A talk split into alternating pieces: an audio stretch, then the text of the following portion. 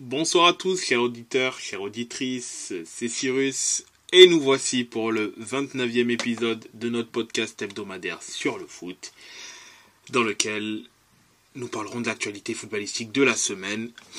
Et pour ce faire, je suis accompagné de nos fidèles contributeurs et spécialistes. Jeff. Bonsoir, bonsoir à tous. Camille. Buonasera ragazzi. Alexis. Bonsoir tout le monde.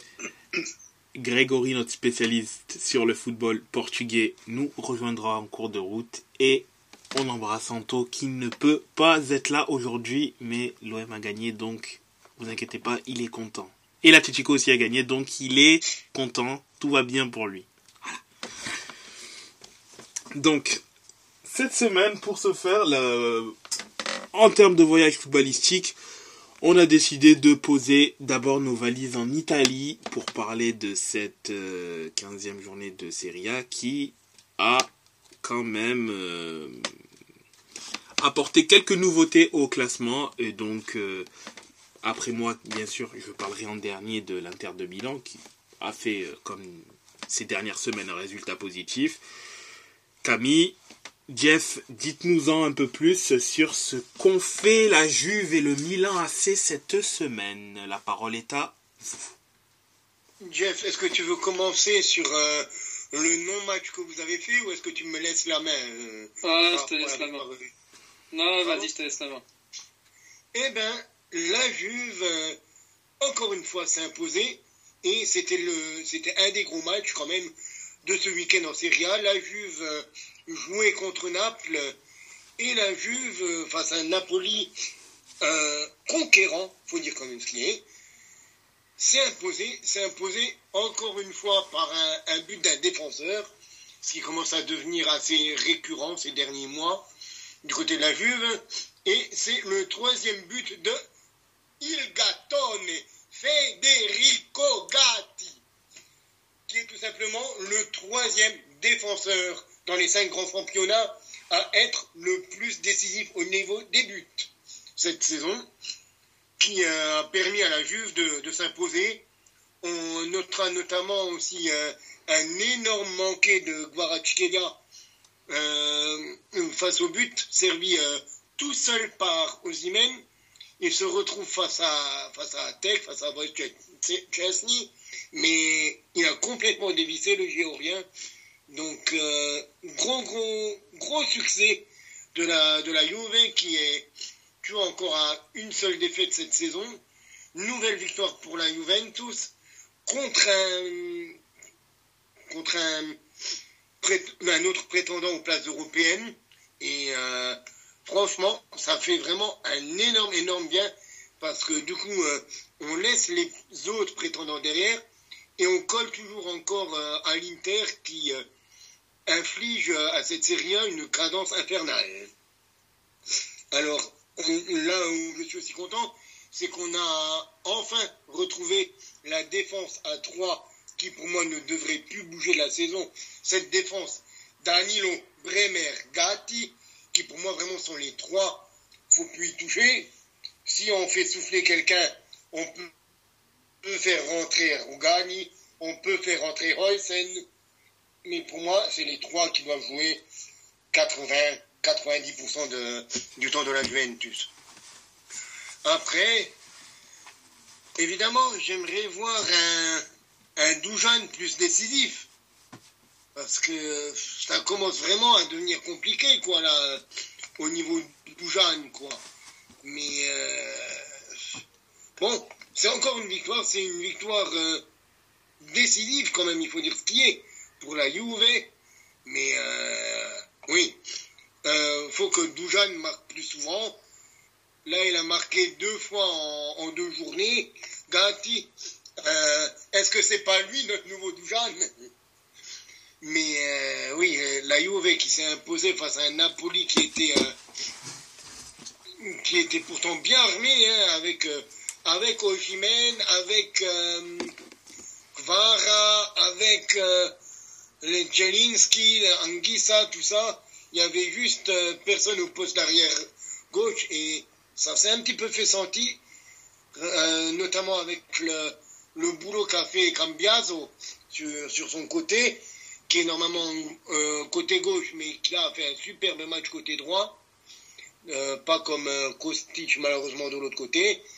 Et oui, la Juve, c'était vraiment une, une Juve, une Juve da, Scudetto. Faut dire ce qui est, c'est une Juve da Scudetto. On n'a pas tiré beaucoup de fois cadré au but, on a tiré deux fois au but cadré, mais on en a mis un dedans. Ça suffit. Euh, est-ce qu'on n'a pas le ballon? Oui, mais cette Juve n'est pas fait pour avoir le ballon. Et tant que ce soit Allegri euh, sur le banc, on ne l'aura pas le ballon. Et ce n'est pas dans notre ADN, on n'est pas le Barça. Mais on est là pour gagner. Moi, ça me suffit. 1-0. Si on gagne 38 fois dans, la saison 1-0, je prends.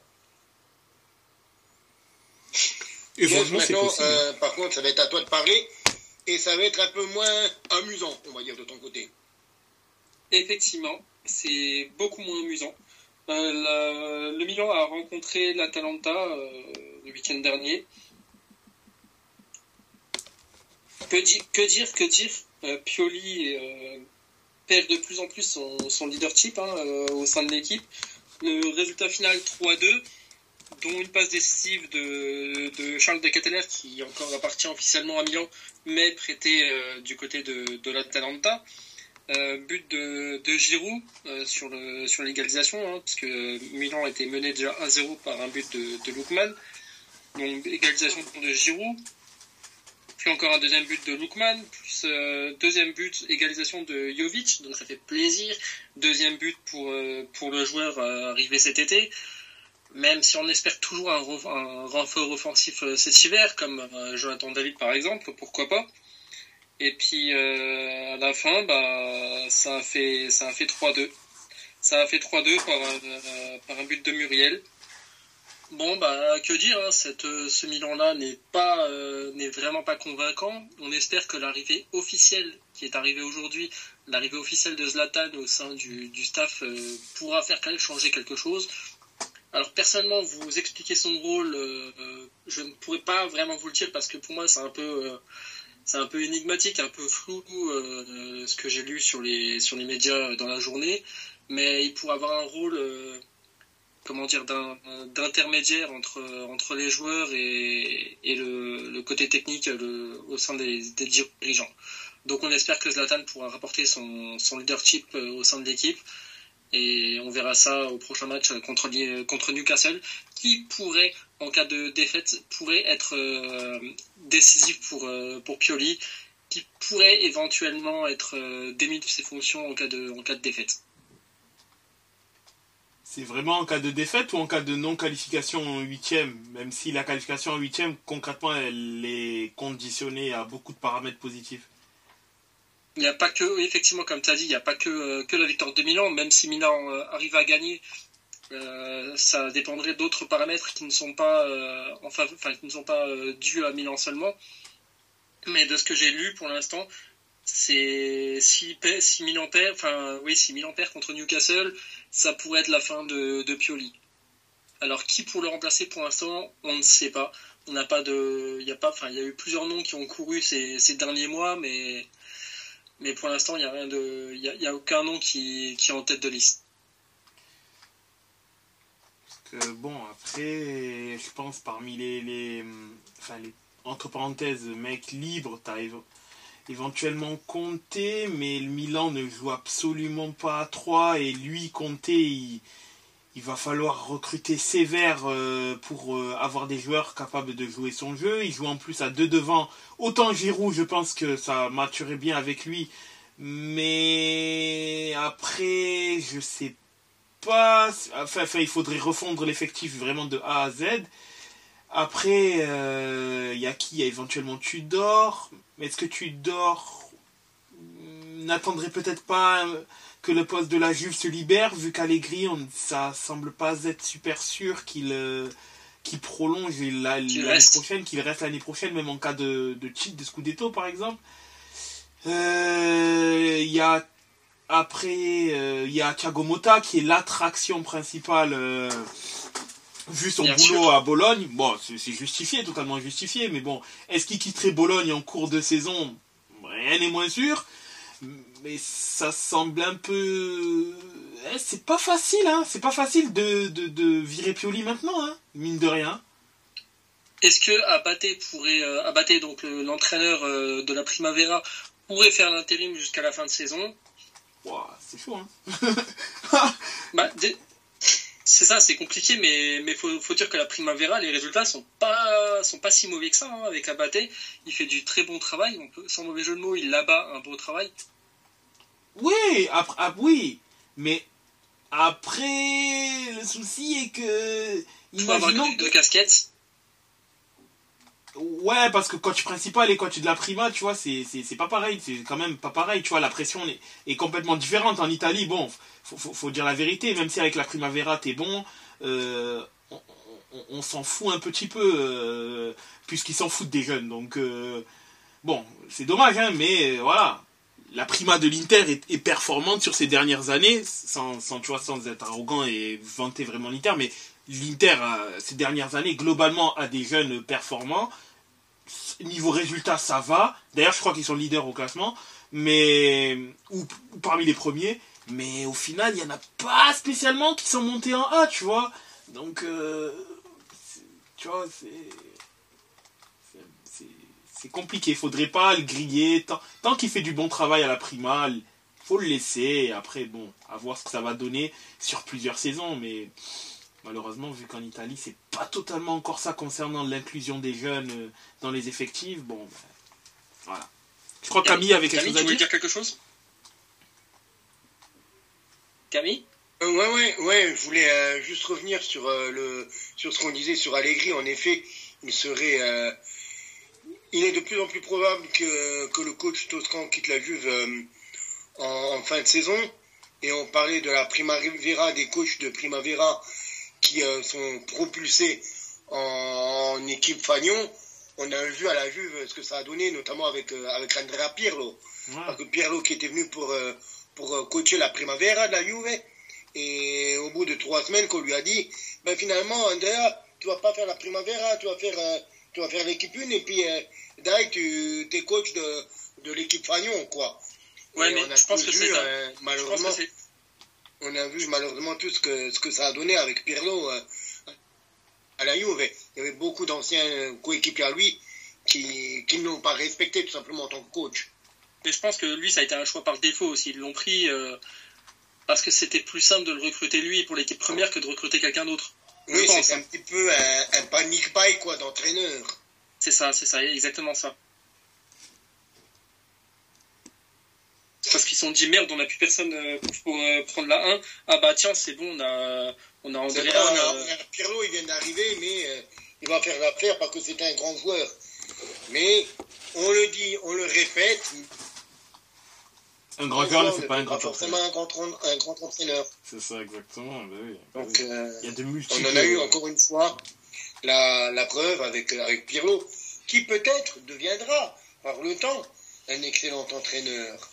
mais il faut d'abord qu'il il est encore euh, faut encore qu'il passe les étapes. plus qu'en rodage. C'est ça. C'est ça, et malheureusement aussi les coachs ils sont un peu victimes de. Comme un peu les joueurs où on les monte très rapidement, tu vois, par exemple.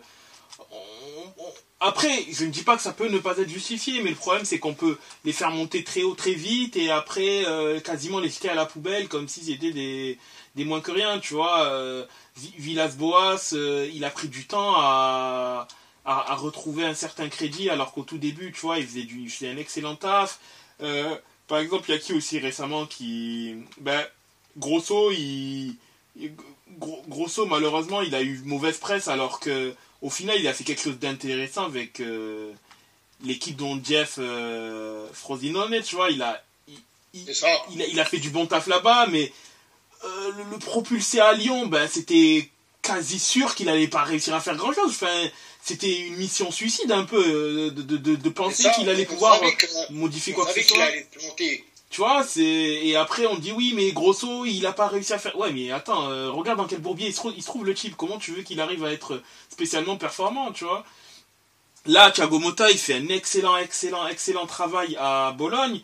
Euh, rien ne dit que dans un contexte, tu vois, plus euh, euh, avec plus de pression plutôt, j'ai pas l'adjectif donc je préfère dire avec plus de pression, ben ce sera ce sera différent, tu vois, parce que là il, faut qu'il continue à grandir. Après, comme tout, comme le, coach de, de Jérôme, tu vois, qui, qui fait une saison, euh, enfin une moitié, bientôt une moitié de saison, euh, pas, j'ai même pas les superlatifs, tu vois, c'est la première équipe dans les dans les quatre grands championnats qui a 40 points, enfin elle a perdu qu'un seul match contre le Real, sinon c'est ultra solide, enfin euh, Jérôme fait un début de saison euh, de rêve. Euh, on, a l'impression de retrouver la, le championnat d'Espagne des années 2000 où tu te dis putain, t'as le Deportivo La Corogne, etc. qui sont capables de, d'être performants. Après, est-ce qu'ils vont tenir la distance? On ne sait pas. Ce qui est sûr, c'est que à 99,99%, ils sont maintenus déjà. Ça, c'est une très très bonne chose pour eux. Après, à voir ce que ça va donner durant la deuxième partie de saison. Mais tu vois, je pense que le coach de Gérone, il, risque, il risque très très fort d'être euh, sollicité d'ici la fin de saison parce, euh, parce que le. Et même, je crois, attends, le coach de Gérone, c'est pas Michel par hasard?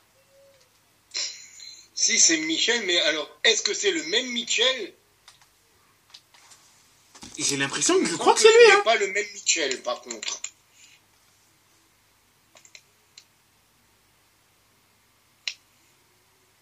Eh, moi j'ai cette impression que c'est. Je pense que. C'est lui, hein Ah non, Rayo Vallecano, Huesca, Giron. Ok. Oui, en effet, ce n'est pas le même. C'est pas le même. C'est pour ça parce que j'avais, j'avais fait le lien une fois et euh, en me renseignant, j'avais vu que c'est que c'est pas le même. Ce n'est pas l'ancienne star du Real Madrid. Ouais, ouais, ouais. Ouais, il a entraîné, le, il a entraîné le Rayo, Huesca, il est, avec les deux, il a gagné le, il a gagné la Segunda Division et après, depuis, il est à, à, et l'année dernière, il a failli être européen. Cette année, ben, il se passe ce qui se passe. Après, je, pense aussi, ce qui est, ce qui est bien, c'est que vu qu'ils font partie du, du City Group, tu vois, ils ont... Euh, en, réalité, les moyens, ils les ont. Après, après ne va-t-il pas se poser le problème si Giron enfin, arrive à terminer. Bon, c'est là on est encore dans, dans, tu vois, dans quelque chose d'hypothétique, de, hein, bien évidemment. Mais pour le coup, euh, Giron a vraiment le même propriétaire que Manchester City. Ça, on peut pas le truc, on le sait, c'est le City Football Group. Et c'est ça, et euh, notamment le, le président ou le vice-président de, de Giron est le frère de Guardiola. Ne va-t-il pas se poser là véritablement la question du euh, oui, parce que là, du coup, il y a deux, ça, ça ferait deux équipes véritablement avec le même propriétaire en, Ligue des Champions. Et c'est ça, et il serait sur le, sur le même problème qu'avaient euh, Salzbourg et Leipzig il y a quelques années. Oui, après, bon, on sait que, hein, oui, mais non, c'est pas le même propriétaire parce que oui ah bon. Bah si, clairement là, c'est oui, On, savait que c'était, tu vois, mais bon, ils ont réussi par je ne sais quelle entourloupe à faire passer que ouais, mais non, mais bon, bref. Je sais pas comment ils ont fait. ils ont changé, ils ont changé le nom, ils ont, ils ont changé le nom, ils ont changé en fait les propriétaires quoi des clubs, les présidents. Ils ont changé les présidents et puis regardez, c'est pas le même nom, c'est pas le même président. Donc c'est pas le même club, attention Même si bon, on savait qu'au final c'était... Leipzig avec le, logo blanc avec les taureaux rouges dessus, euh, comme de par hasard le club s'appelle plus... Et comme de par hasard le club change de nom l'année où il arrive en Champions League. Parce qu'avant le machin s'appelait Red Bull Leipzig, il arrive en... Il arrive en Champions League, le machin s'appelle Rasenballsport. Ouais. Comme de par hasard, excuse-moi. Ah, c'est très très étrange que. Très très étrange, avec des guillemets. cette année-là qu'il change, euh, il change de, nom et d'entité. Oh là là, quelle coïncidence ah, évidemment, une très grande coïncidence. Mais bon, après avoir ce que ça va donner. C'est étonnant, voyons. Mais ça m'étonnerait pas. Enfin, encore en Espagne, les principaux banquiers, enfin, Xavi, je ne le vois pas, enfin, même s'il risque d'être contesté si le Barça finit pas dans les deux premiers, et d'ailleurs ça commence à gronder parce que notamment défensivement le Barça c'est absolument pas au même niveau que l'an passé où l'an passé ils étaient solides. Là je crois ils ont pris plus de buts en, que l'année dernière, dans toute la saison dernière, en championnat bien sûr. Donc euh, ça commence à gronder déjà à ce niveau-là. Et ensuite, euh, on n'a plus l'impression de retrouver le. De, ils n'ont plus l'impression de retrouver le même Barça avec les mêmes bases que l'année dernière. Bon, bizarrement, l'effectif. Voilà. Par contre, ne gaspille pas euh, tous tes biscuits, mon cher Cyrus, parce que sinon, tu n'auras plus rien pour la partie Liga. Oui, mais t'inquiète pas. C'est- juste. T'inquiète pas, je, je sais où je vais en venir. C'est pour dire que au Real, sauf miracle, Ancelotti ne sera pas contesté. À l'Atletico, Simeone l'a prolongé en CDM, contrat à durée de enfin, jusqu'à qu'il meure, quoi, en gros. Parce que Sinon, Ouais. on va pas les quitter.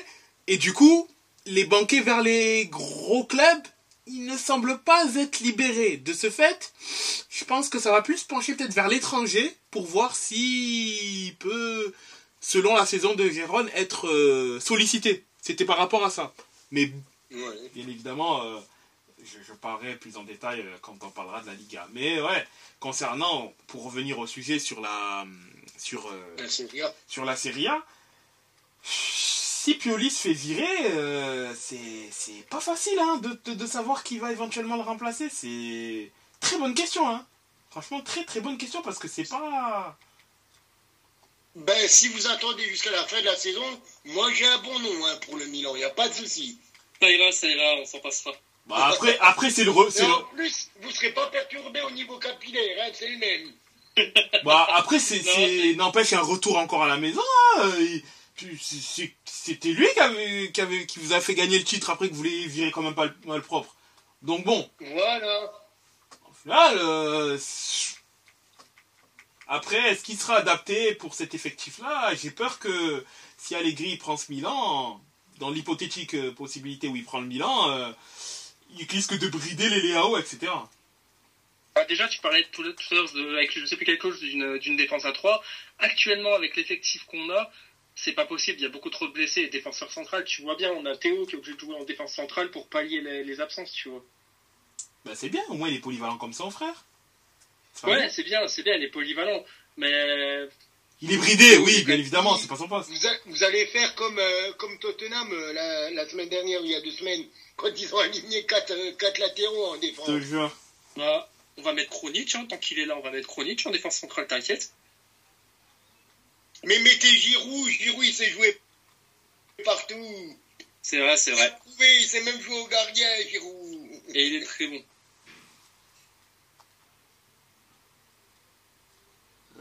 Giroud. Bon, par contre, mon petit Cyrus, est-ce que tu nous parlerais pas un petit peu de ton Inter? Oui, bien, bien évidemment, je, je peux parler d'Inter. Inter Udinese, c'était le c'était le match pour euh, clôturer euh, la journée du samedi en Serie A. Euh, bon, le, le résultat fut sans appel. Hein, le résultat fut sans appel. euh, victoire claire, nette et sans précis, et sans, et sans fioriture. Victoire 4-0 un début de match un peu poussif de, de l'Inter, mais qui finit extrêmement bien, euh, qui finit extrêmement bien la mi-temps avec trois buts marqués en l'espace de, de, de, de six, de 7 minutes, pardon, de 7 minutes, 37, 42, 44. Akan qui continue sa série de pénalty marqués d'affilée, je crois il est à 12 sur 12 ou 13 sur 13 sur les, Di Marco qui marque sur une belle frappe, Thuram sur un magnifique centre de Mkhitaryan qui, qui va marquer. Enfin, l'Inter, en fait, à, à, à l'issue de la première mi-temps, avait euh, co- complètement euh, mis, eu le, euh, avait complètement euh, tué le match euh, et avait le match en main, hein, tout simplement. Bon, malheureusement, l'Udinese n'avait pas cadré de tir, donc bon, Sommer, ben, il a fait un bon petit somme hein, en première mi-temps. Seconde mi-temps, l'Inter, bien évidemment, puisqu'elle menait 3-0, elle a un peu ralenti le rythme, hein, un peu plus ralenti le rythme, et ce qui fait que l'Udinese a un peu plus tirer au but, même si bon, euh, Sommer a fait un arrêt en 90 minutes, donc ce n'était pas spécialement euh, un match très compliqué pour lui. Euh, L'Inter a clos la marque sur un but de Lotaro qui est qui pour le coup est un vrai but de d'attaquant qui a faim parce qu'il est, c'est, s'il est, il est vraiment parti le chercher tout seul. Il a parti récupérer la balle quasiment au milieu de terrain, pressé comme un malade mental. Puis après, il est venu, il a dribblé, il a mis sa petite frappe euh, côté gauche et puis ça fait but. Mais il est vraiment parti le chercher. Et... Bon, ça, ça, montre à quel point il, il, a, il a faim. Hein. De toute façon, il est sur des, il est plus que jamais meilleur buteur du championnat, hein, avec 14 buts en, en 15 matchs. Euh, bon, euh, rien à lui. Et moi, j'ai une question pour toi. Oui. Euh, vis-à-vis de, de Lautaro. À ton avis, est-ce qu'il est meilleur maintenant avec Marcus Thuram ou est-ce qu'il était meilleur quand il a fait sa doublette avec euh, Lukaku quand vous étiez dans Scudetto? Euh, Alors, euh, euh, c'est assez compliqué. C'est une question. Vraiment, c'est une très bonne question. Je vais te dire que le Lotaro de maintenant a, progressé, a vraiment progressé dans, son football, hein, dans son football et surtout dans le leadership. J'ai l'impression qu'il a aussi progressé face au but. Oui, face au but aussi, il a progressé. Effectivement, il a progressé face au but. Dans, son football, ça, devient un, un, attaquant de, vraiment quasi complet avec très peu de, avec très peu de, de, de moins en moins de déchets. Et ça se voit, il progresse vraiment d'année en année. Mais le fait est qu'il soit capitaine, qu'il soit capitaine, on voit, je le vois sur les deux dernières saisons, il a vraiment, il a vraiment pris en leadership. Et et, et je sais, je serais pas vraiment très bon à dire est-ce qu'il était meilleur. Alors, au, au, le, le, le, Lotaro avec Lukaku, de, de, on va dire de compter, puisque, enfin, oui, Lotaro Lukaku, ben, c'était Lukaku la pierre, en fait, c'était Lukaku la pierre angulaire de l'attaque. Et donc, Lotaro était, pas, je dirais pas il était cantonné parce qu'il avait un rôle un peu libre, un, un, un, peu libre, tu vois, il pouvait se permettre de, de mais la pierre. C'est justement là où, c'est juste là où, je voulais en venir. J'ai l'impression que quand il jouait sous Conte avec Lukaku, il avait un petit peu le rôle qu'a maintenant Marcus Thuram. J'ai l'impression qu'il était un petit peu ce, ce tréquartiste, hein, ce 9,5. Oui, euh, mais, mais oui, il était 9,5. Euh, il était clairement 9,5, oui. Et que Lukaku, il était le, le, 9. Oui, c'était ça. Et que maintenant, c'est lui le 9 et que c'est Marcus Thuram qui lui tire autour. Ben, en, en fait, en fait, oui et non. Oui, c'est vrai qu'il a un rôle plus proche du but, mais c'est pas totalement ça, c'est juste que Marcus Thuram a des qualités en fait différentes de Lukaku. Marcus Thuram a cette capacité à pouvoir être sur le côté, pouvoir déborder, accélérer, sans avoir forcément besoin d'être un point d'appui principal, parce que Lotaro peut être ce point d'appui principal, vu que c'est lui qui va... Mais Marcus Thuram peut très bien être ce point d'appui-là. C'est juste que son jeu est différent de Lukaku. Donc forcément, et ça, c'est aussi un truc que je reproche un tout petit peu, mais c'est vraiment parce que je suis tatillon et que je me dis, Thuram a la capacité de pouvoir être, bon devant la cage. Le truc est que euh, parfois, vu qu'il est, vu qu'il exploite aussi cette qualité balle au pied, il est capable d'envoyer de, très bons centres, d'être euh, percutant et, de, pouvoir créer aussi. Mais il est parfois un peu trop loin du but.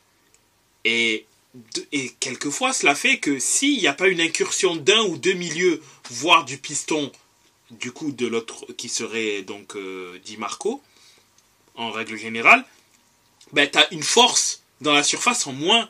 Parce que Thuram, ça reste quand même quelqu'un de physiquement à, euh, costaud et qui peut aider, tu vois, lors d'un centre de Di Marco ou de Quadrado ou de Dumfries pour être à la réception du centre. Et si c'est lui qui prend ce rôle-là de centreur, ben, il peut y avoir une solution en moins. C'est ce qui fait que pour compenser ça, et c'est très bien fait, ben, en général, Barella et Chalanoglu sont très proches de la cage. Ce qui, donne en, gros euh, minimum trois personnes, trois joueurs de l'Inter qui rôdent, qui sont dans la surface ou qui rôdent autour de la surface, au minimum. S'il n'y a pas un quatrième joueur qui est euh, soit Di Marco, soit, euh, soit Dumfries. Mais euh, je, dirais qu'en termes de complémentarité, en fait, c'est une question de préférence. Pour, pour être plus précis, c'est une question de préférence. Si tu, tu Lotaro et, et, Thuram sont interchangeables, là où Lotaro et, et Lukaku, les rôles sont plus définis. Tu vois? Donc tu sais que tu sais que le Lukaku va être la, la, pièce angulaire, celui qui sur qui tu vas devoir jouer pour qu'il libère les espaces pour Lotaro Martinez qui en profitait, parce qu'il faut le dire ce qui est, il profitait des espaces du fait que Lukaku prenait un à deux joueurs.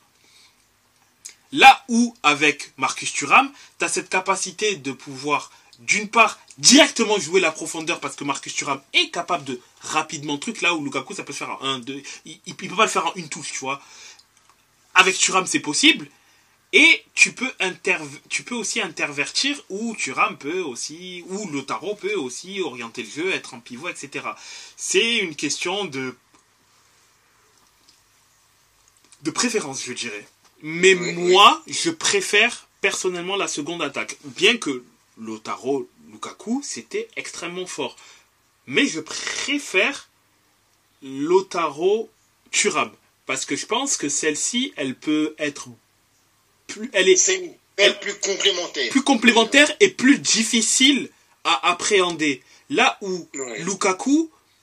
C'était le 9, tu savais qu'il était dans le 9 et que. Euh, qu'il n'avait pas bougé. Que et, Lautaro allait tourner autour. C'est ça, et Lautaro allait tourner. Et surtout que pour contrôler Lukaku, et pour contrôler entre parenthèses Lukaku, tu lui mets un, tu lui mets un défenseur. Euh, solide et qui est capable de pouvoir euh, faire en sorte de mettre une vraie pression sur lui.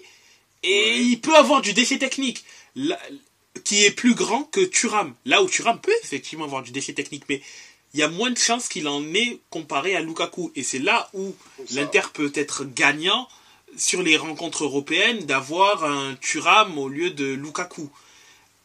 Et oui, comme tu dis, il est euh, plus euh, incisif aussi. Ils sont tous les deux plus incisifs et plus réalistes, ce qui manque un petit peu à notre neuf cette saison.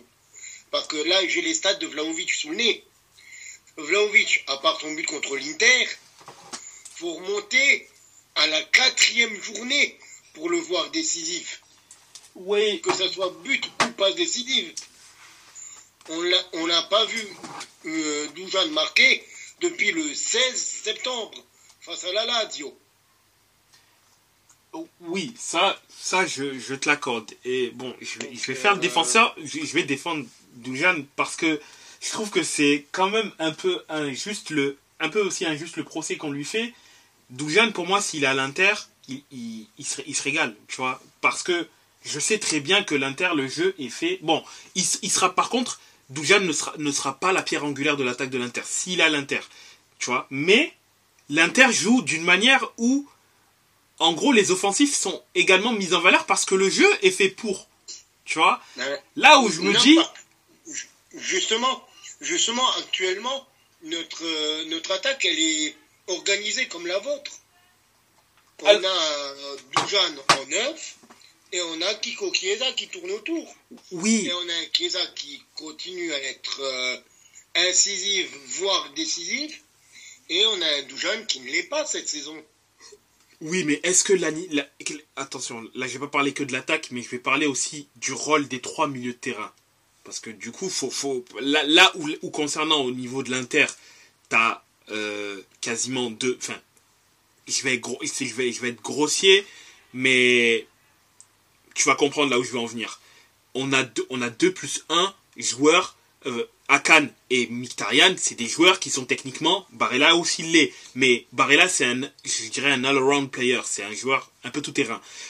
Euh, Akan est en train de le devenir d'ailleurs au passage, vu son euh, depuis son remplacement en, tant que 6 régista. Mais Akan, Mkhitaryan, c'est des joueurs qui sont très faciles balle au pied, c'est des joueurs qui combine facilement balle au pied. Tu sais qu'en fait, avec ces trois-là au milieu, il y a du mouvement. Du mouvement qui est fait pour... Euh, et, à côté, tu as Di Marco. C'est ça. À côté, tu as Di Marco, Dumfries, deux profils un peu différents, attention. Mais les, les cinq, ils sont, ils sont capables, tu vois, de, de, créer quelque chose, de faire en sorte qu'il y a du mouvement. Des, les préceptes de jeu d'Inzaghi, on les voit. On voit que l'Inter, tu vois, c'est une équipe qui est joueuse.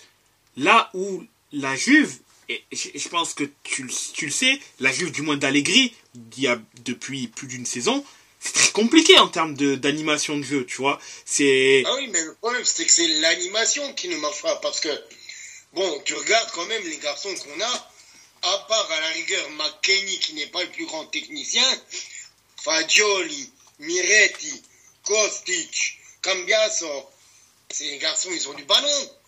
Euh, bon, il y a même Rabiot. Rabiot n'est pas en déficit technique. Bien sûr, bien sûr. un garçon qui va plus apporter sur le volume de jeu, sur les courses, un petit peu comme l'était Matuidi. Mais euh, voilà, il n'est pas maladroit avec le ballon. Mais quand tu regardes, tu as l'impression qu'ils ont tous des parpaings à la place des pieds. C'est ça, c'est ça. Par moment. Je pense. C'est compliqué. Euh, on se dit, on a plein de bons joueurs qui, qui sont des manieurs de ballon, comme tu dis, qui, qui font circuler le ballon. Ils ne le font pas. Pourquoi? Je ne sais pas. je ne sais pas, parce que euh, Allegri demande d'autres choses, parce que euh, ils sont frustrés, bridés par euh, je ne sais quelle consigne, je ne sais quel contexte, qui fait que le ballon tourne moins bien. Mais c'est vrai qu'on est loin des milieux de terrain, même sans prendre Marquiso Vidal Pirlo, prendre un milieu de terrain où on avait encore un Kedira, un Pjanic, des garçons comme ça, on en est loin. On en est loin de ces valeurs-là. Et c'est ce qu'il faudrait retrouver à la vue. Mais actuellement, ce n'est pas le cas. Et c'est d'ailleurs pour ça que Cristiano n'a pas apporté pour moi tout ce qu'il aurait pu apporter à la vue. Malgré ses stats euh, plus qu'honorables, euh, malgré ses, euh, je sais plus, 36 buts en 38 matchs ou des trucs comme ça, bon, on sait tous que c'est pas pour ça qu'on l'avait pris. Et oui, c'est une Juve qui, qui, ne manie, qui ne manie moins bien le ballon que ce qu'elle pourrait le faire euh, avec les joueurs qu'il y a. Oui, c'est ça, c'est ça exactement. Et c'est un peu ça aussi le. Et, je pense c'est bon après c'est ça, ça qui fait que j'ai du mal à, et c'est bizarre hein, parce qu'au final je, je, m'en fous un peu je m'en un peu je m'en foutiste auprès de la gueule tu vois parce que c'est très bien que je supporte l'Inter mais c'est pour ça que le procès en fait qui est fait à Vlaovic en indiquant que oui ok d'accord il est pas il est, il est pas euh, il est pas assez décisif et tout etc je dis mais est-ce que le jeu de la Juve est fait pour mettre en valeur les attaquants aussi? Tu vois de faire en sorte que les attaquants puissent avoir des, des munitions. Et malheureusement la réponse elle est non en fait. il y a des trucs parfois euh, excuse-moi de te couper mais parfois il y a des trucs où je me tape la tête. Il y a une occasion, euh, je crois que c'est là, ouais, c'est là contre, euh, contre Napoli. Il est servi tout seul dans la surface. Au lieu de prendre le ballon, le ballon lui vient de sa gauche. Donc il peut directement armer du pied gauche. Qu'est-ce qu'il fait? Il fait un contrôle, il marche à moitié sur le ballon et du coup il, il tire pas comme il faut. Et là c'est exactement le, le symbole un petit peu de, de cette juge qui, qui ne sait pas se servir de son ballon. Et pour moi, les deux Serbes qu'on a, c'est les meilleurs exemples. On avait euh, Kostic. Il y a un an et demi, le mec était meilleur passeur de l'Europa League. Là, il n'arrive pas à faire un centre. Ouais, c'est fou, hein, c'est fou. C'est vrai que Kostic, c'est... Le, le garçon, il est passé de meilleur passeur d'Europa League à un mec qui n'arrive pas à faire un centre correct. Puis, quand même, il l'a pas perdu, ça, en, toutes, les, toutes les saisons qu'il a fait en, Allemagne. Bon, il est à trois passes décisives, mais il a besoin de 47 centres pour, faire, pour en faire un bon. Ouais, c'est ça. Et pourtant, un truc, ouais, c'est. C'est très. C'est effectivement, c'est très étrange et c'est et, et, je pense que si ça, ouais, si ça continue comme, comme ça, parce que là, bon, après, euh, un attaquant, on le sait très bien, euh, des, des, des attaquants qui sont.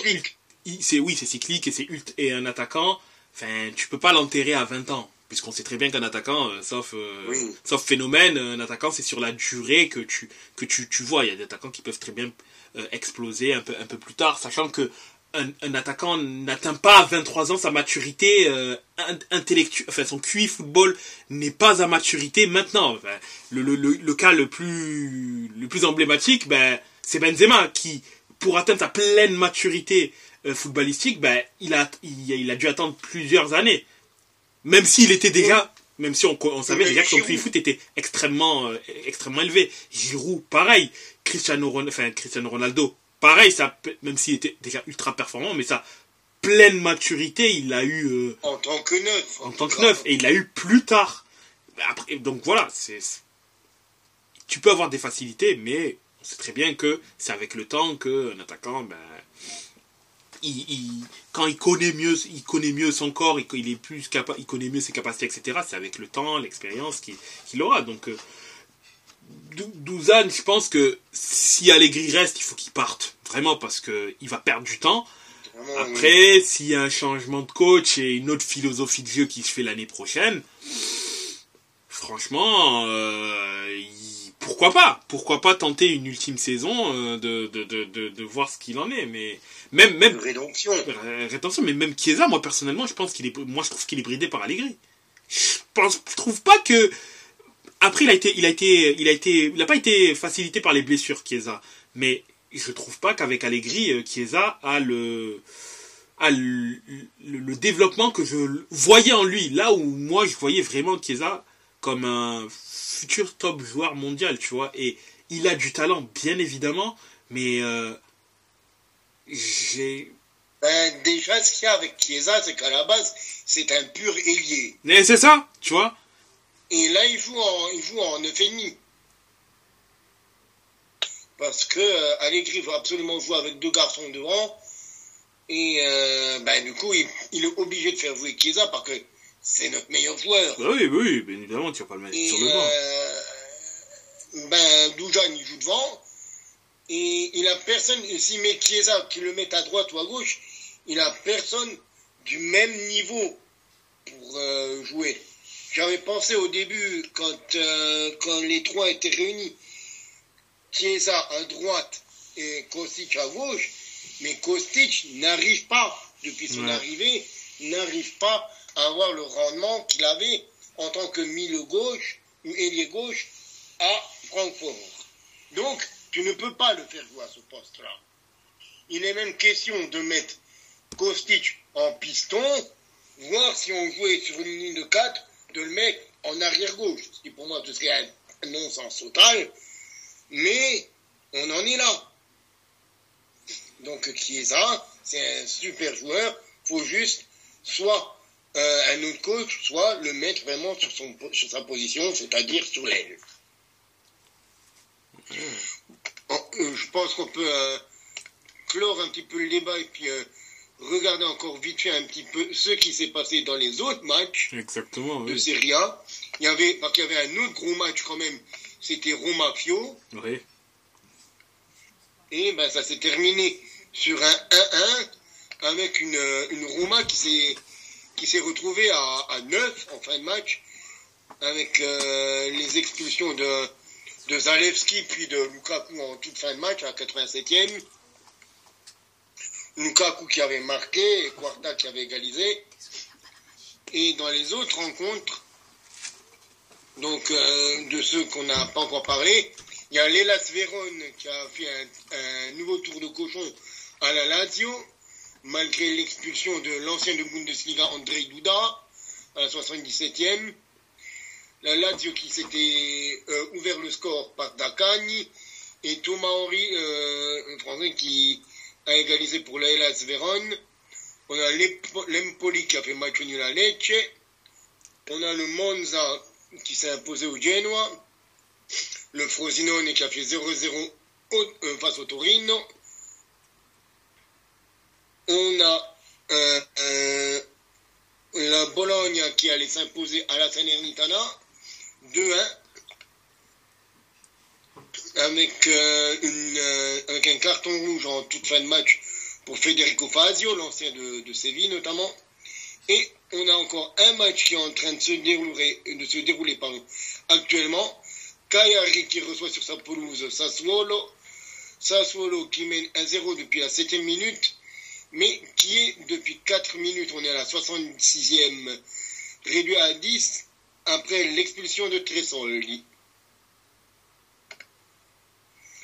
Et au classement, on a l'Inter premier, la Juve à 2 points, puis le Milan déjà à 7 points de la Juventus, la Roma quatrième, le Bologna cinquième, le Napoli avec sa défaite face à la Juve qui est sixième finalement, la Fio qui n'a pas réussi à prendre les, les trois points face à la Roma qui est septième, l'Atalanta huitième avec sa victoire face au Milan, le Monza neuvième, la Lazio avec son match nul dixième, la deuxième partie de tableau c'est le Torino onzième, le Frosinone douzième, Sassuolo avec euh, son actuelle victoire qui se dessine est 13e, le Lecce 14e, 15e le Genoa, 16e l'Udinese, le premier non relégable c'est l'Empoli, 17e avec 12 points, un point de plus que les Hellas Vérone, Cagliari et la Salernitana ferment la marche. Et donc après la Serie A, quel championnat souhaitez-vous voir?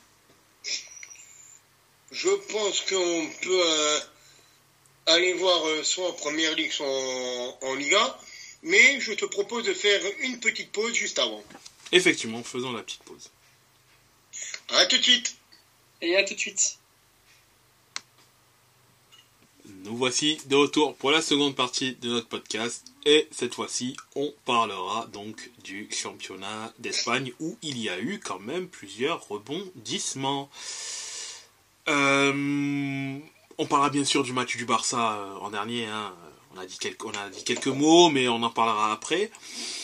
Moi il y a plusieurs, il y a plusieurs matchs qui ont retenu mon attention. Il y a bon l'Atlético de Madrid qui mine de rien euh, avance pas à pas, qui reste au contact des meilleurs, qui a rapidement fait le, qui a rapidement fait le taf hein, par euh, l'inévitable Morata hein, qui revit cette saison. En, en- Non mais attends, moi il y a un truc qu'il faut que je dise là quand même. Parce que Morata, je l'ai eu pas mal dans mon club. Mhm. Et Morata maintenant il dribble. À quel moment maintenant Morata il dribble? Depuis quand Morata il fait des feintes de frappe roulette petit pot râteau là? Sur le gardien. Il faisait pas ça à Turin. C'était un, un guerrier, c'était un, un- un combattant.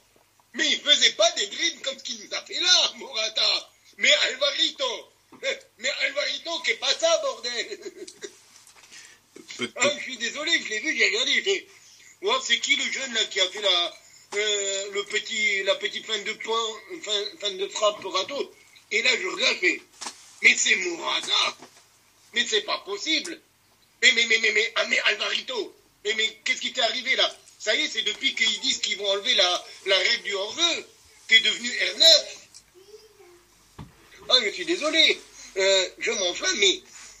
Wow Qu'est-ce qui s'est passé avec Morata? Coco? Ça y est. T'as, pris un. T'as pris un. t'as pris un Senzu, t'as pris un, un, un Rico comme dans, comme dans Dragon Ball, c'est ça?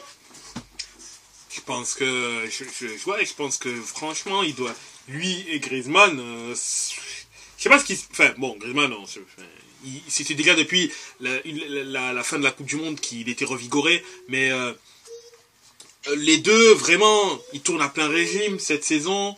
Euh, L'Atletico, ça tourne mine de rien et c'est toute l'équipe, je pense, qui en profite au final hein. Et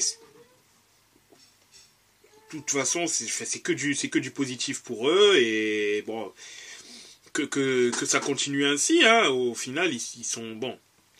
Oui, et puis il fait tranquillement hein, ses stats, hein, 8 buts, 2 passes décisives euh, en 14 matchs. C'est. Voilà, il, il est là, il est là, Alvaro. Bah lui de toute façon lui et Griezmann, euh, les Griezmann il a 9 buts, lui il a 8 buts, enfin une double une doublette euh, qui qui marche, marche bien, qui marchait marche très bien, donc euh, rien à signaler, rien à dire hein, con- concernant cela. T'as, le- t'as, euh, le deuxième match qui a retenu mon attention, c'est le Betis. C'est le Betis Le Bétis contre le Real, Ouais, le Betis contre le Real, euh, un match très. quel goal Quel goal, l'égalisation du. Légalisation du, du Bétis, Ouais, ouais, de ouais. Ruibal. Mais quelle frappe Quel golasso Mon Dieu, ah, je m'en suis encore pas remis. Hein. Ouais, C'était une très très très très très belle frappe. Une frappe là de, de 25, 25, 30 mètres là dans la lucarne, pied droit. Je regarde et puis, Oh, j'ai fait, moi, mais, mais, ils m'ont mis au ralenti, j'ai fait, vous êtes sûr que c'est au ralenti, là, parce que j'ai des doutes quand même, les garçons. J'étais là, en plus, le mec, premier but de la saison, contre le Real, il fait, Ouais. il choisit bien son moment, en tout cas. Bien son moment pour se mettre en valeur. hein.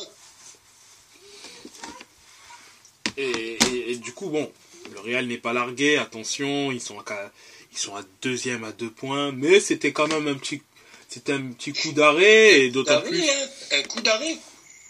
d'autant, euh, faut dire quand même que euh, l'équipe qui les a battus a battu le Real et a battu Barcelone.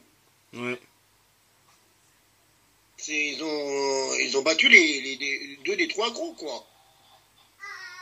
exactement. Euh, a perdu contre le Real, hein. je crois d'ailleurs le seul match perdu de la saison, c'est contre le Real. Mais l'Atletico Oui, a battu oui. le Real, euh, mais je crois que l'Atletico d'ailleurs a perdu contre Gérone, si je ne me trompe pas. C'est ça, oui. Atlético et Barcelone. Ah, perdu contre. Atlético et Barcelone, pas Real et Barcelone. My bad. Ouais, c'est ouais, un, c'est un coup dur. euh, Enfin, c'est enfin, c'est un coup dur. Pas forcément. Mais c'est un petit coup d'arrêt. Et, et ça fait que, euh, du coup, Gérone est pour l'instant premier avec deux points de- deux points d'avance. Bon, après le Real, quand même. On sait que le Real, ça tient sur euh, un, ça tient sur un fil au vu de la liste des blessés. Et, l'important. L'important, ouais, c'est ça. Ça tient avec beaucoup à Bellingham, de leur buteur en plus.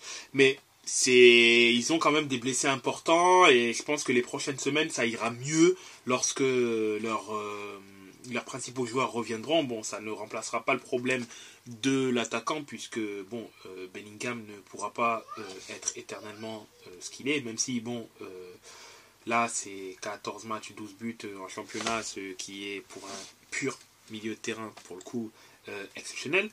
Mais ils pourront pas. euh, enfin,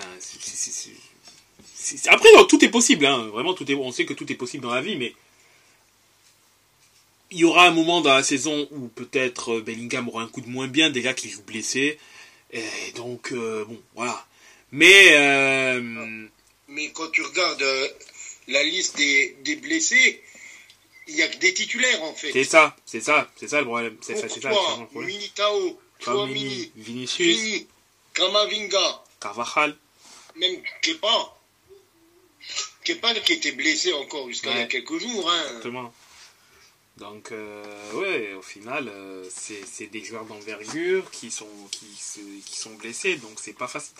C'est vraiment pas, c'est vraiment pas facile. Et pourtant, ils arrivent à quand même tenir la baraque. Mais heureusement qu'ils, heureusement qu'ils n'ont pas, n'ont pas cette liste de blessés en février-mars, parce que là, par contre, ça devient, beaucoup- ça. ça serait, ça serait beaucoup plus compliqué. Et voilà. Ouais, enfin, quand même, bon, Chouameni devrait revenir euh, en 2024, début 2024, Kamavinga aussi. Vini, ça serait euh, début février. C'est ça. Et euh, bon, Militao et Courtois, ils sont rentrés pour la saison. Ou, ou presque, quoi. hein, Ils sont, Oui. ils sont out jusqu'en jusqu'en mi-mars. Ouais, mi-mars-avril. Minimum. Et bon, ils seront Et pas. mi-mars, Pour recommencer à reprendre. Hein. Eh oui, oui, oui, bien sûr. Donc euh, autant dire qu'ils ne retrouveront pas leur niveau cette saison, clairement. Et c'est l'année prochaine, en gros, qui pourront, qui pourront revenir à un niveau euh, au mi- à minima décent ou euh, revenir à pleine capacité. Après, il niveau. au top niveau, c'est ça. Après une prépa entière, euh, une bonne remise, etc. Mais euh, oui, le, le, le Real, je pense. Si une- après, je ne sais pas. Des, des fois, c'est un peu compliqué de savoir qu'est-ce que va faire le Real. Est-ce qu'ils vont se positionner sur des joueurs parce que là, concrètement, c'est un peu compliqué ou pas? Ils vont attendre le mercato 2000, enfin, la le mercato d'été 2024. Enfin, on ne sait pas, mais ça tient sur pas beaucoup. Pour l'instant, Bellingham est exceptionnel. Tant mieux, tant mieux pour le Real. hein. Le troisième match qui a retenu mon attention, c'est euh, une équipe qui est un peu moins, qui passe un peu sous les radars cette saison, bien que très performante en Ligue des Champions. J'en suis euh, plus que témoin puisqu'étant une équipe espagnole dans le groupe de l'Inter de Milan, la Real Sociedad qui qui a écrasé J'allais en parler. qui, allait, qui a écrasé. Villarreal euh, 3-0.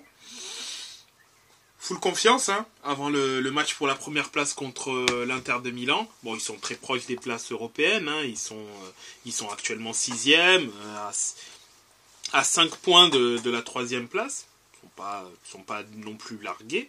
Mais il y a, y a tellement de, de beaux joueurs Oui, dans cette équipe. Et euh, ben moi, c'est euh, ces petits prodiges Kubo, hein, moi, qui, euh, qui retient toute mon attention. Et pourtant, c'est pas un 10, donc me connaissant, c'est étonnant. C'est vraiment le joueur de, de couloir par excellence. Mais Kubo, vraiment, avec son petit numéro 14, là, qui a d'ailleurs été nouveau décisif, il est, euh, il est extraordinaire. Il est extraordinaire comme garçon parce qu'il peut jouer partout. Kubo, il peut jouer partout. C'est un garçon, il peut jouer à droite, il peut jouer à gauche, il peut jouer au centre. Et il te fera le, même rendement. Je ne sais pas ce que tu en penses, toi. Ou d'ailleurs ce que les autres en pensent, parce que nous monopolisons la parole, mais, euh, Alexis ou Jeff peuvent euh, s'exprimer aussi hein, sur euh, les joueurs ou les équipes dont, dont on parle. Tout à fait, mais c'est vrai que la Liga, c'est pas le championnat que, qui m'intéresse le plus. Je ne le suis pas spécialement. Kubo, pour moi, c'est un joueur frisson. C'est un joueur qui est capable de, sur un geste, sur un dribble, sur une accélération, de pouvoir euh, provoquer, faire des différences. Et c'est, et je trouve que c'est vraiment, c'est vraiment bien.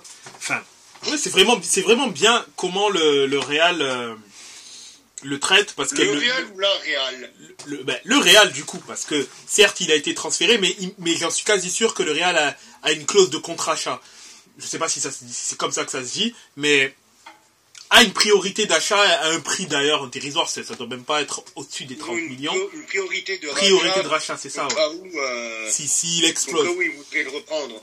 et parce qu'ils ont parce que je crois que la Sociedad l'a acheté pour l'a acheté définitivement en parenthèse pour même pas 10 millions ce qui est aujourd'hui dérisoire au vu de ce qu'il montre et de son potentiel euh, tant footballistique que marketing du coup parce que bon euh, mine de rien Ah, c'est japonais.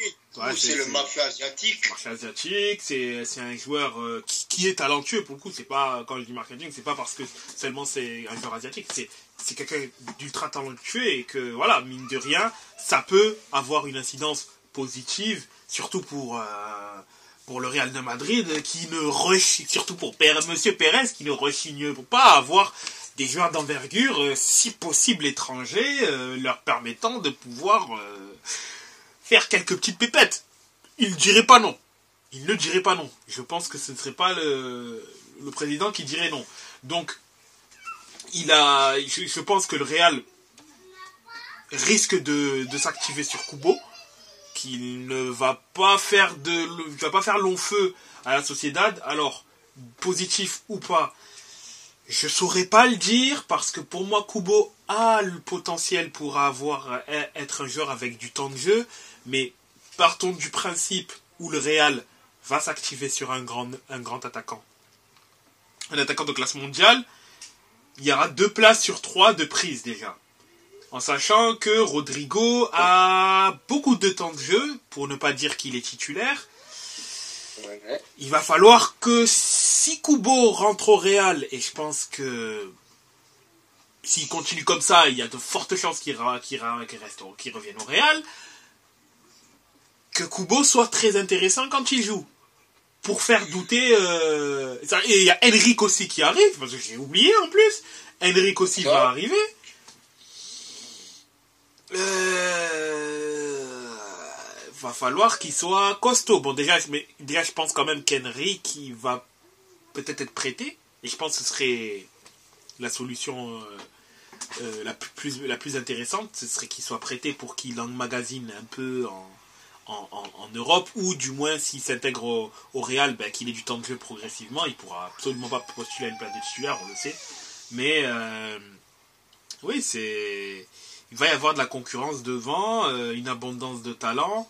Peut-être que finalement le Real le, le rachètera et peut-être le revendra plus cher. J'espère pas parce que ça serait dommage. Et, euh, Ku- Ku- Ku- Kubo euh, qui puisse avoir du temps de jeu régulier au Real.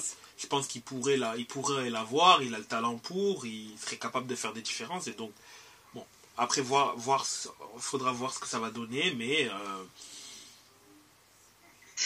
Après, moi je me dis, il pourrait aussi aller, il pourrait aussi aller au, Barça.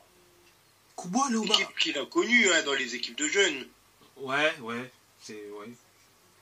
Mais après, il euh, faudrait que, euh, que ça soit au détriment de d'autres joueurs qui sont prometteurs ou à renoncer parce que euh, il jouera pas en neuf parce que c'est Lewandowski. Mais après, il y a Yamal qui est très prometteur, qui n'a que 16 ans. Il y a Rafinha. Il y a Joao Félix qui est prêté. T'as Ferran. Ferran Torres. Oui, mais Ferran Torres, j'ai l'impression que ils ne savent pas trop quoi en faire en fait au Real, au Barça.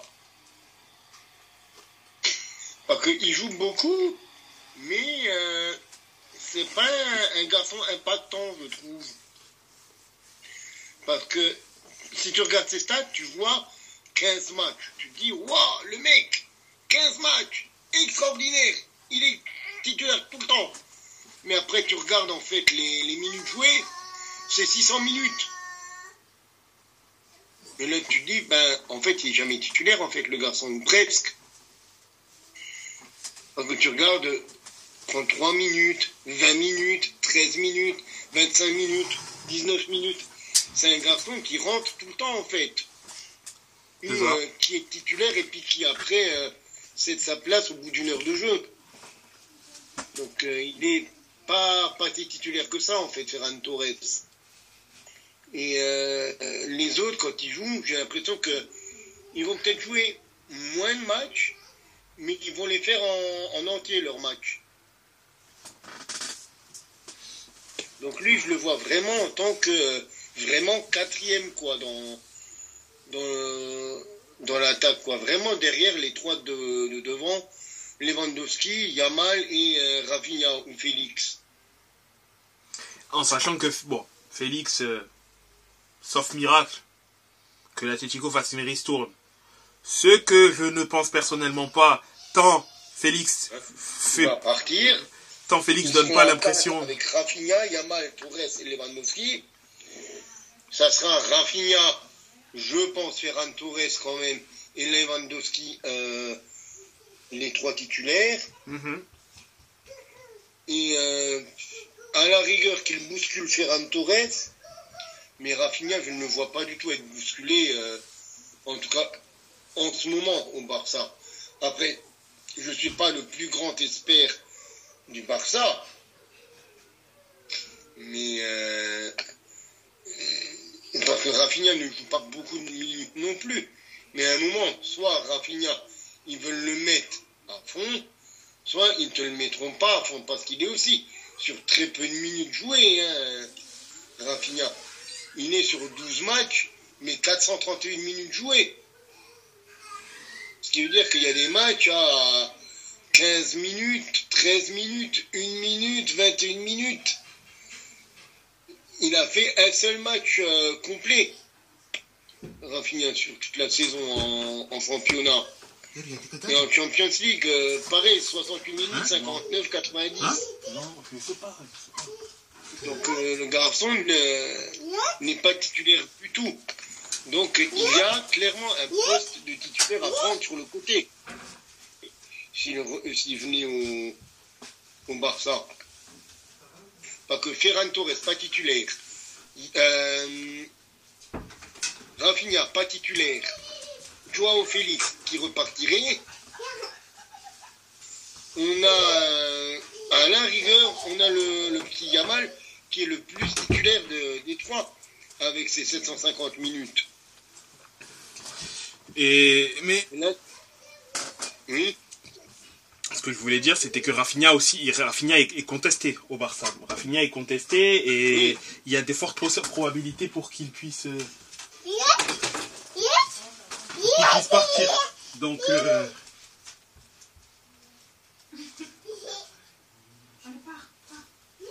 Donc, comme je disais, Rafinha est très contesté au sein du Barça et il y a, y a des probabilités pour qu'il puisse euh, ne pas continuer à l'issue de la saison. D'ailleurs, il n'y a pas que lui qui est contesté, Lewandowski aussi est contesté, faut pas croire. Hein. Donc, il y a, mine de rien. Oui, mais le problème, c'est que Lewandowski, c'est le seul neuf aussi. vraiment de haut niveau. Le, vrai, le seul vrai neuf quoi, du Barça. Oui, oui, c'est vrai que c'est le seul euh, neuf, en sachant, d'ailleurs, et apparemment cette, cette info est sortie, sortie récemment, qu'Aubameyang s'était proposé pour pouvoir euh, revenir au Barça après son expérience à Chelsea. Le Barça a dit non. Non, ça va, euh, tout va bien, on est armé, et puis voilà. Et du coup... On ne veut pas. oui, c'est ça, on veut pas. Et du coup, après le match contre Gérone, où on a... Ben, les journaux ont quand même parlé de cela en indiquant que, regardez, euh, au final, Obama, bon, ils ont parlé de sa saison en entier, mais bon, c'est surtout en ce moment que Obama redevient Obama, où il est ultra décisif et qu'il aurait fait du bien, notamment dans ce match contre Gérone, même si je trouve que ça pêche plutôt défensivement le Barça et c'est voyant hein, au vu de de ce qu'il proposait l'année dernière que c'est plutôt défensivement où le Barça pêche où il n'y a plus cette assise là et donc euh, c'est là où il faut. C'est lui, le marsupilami.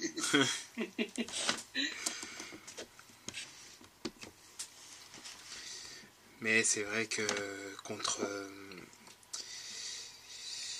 pour, pour, pour finir. Hein. que tout ça, on est parti d'un constat sur euh, le positionnement de Kubo. Oui, oui, bah oui, bah oui. Exactement. Et avec aussi un, nouvel arrivé euh, dans, dans le club euh, au poste d'arrière au poste d'arrière gauche, Kiran Tierney. Oui, aussi, c'est vrai. L'ancien Arsenal. Qui est qui est prêté par qui est prêté par Arsenal. Et qui, et qui fait du très bon taf hein, d'ailleurs aussi là-bas. Très bon taf.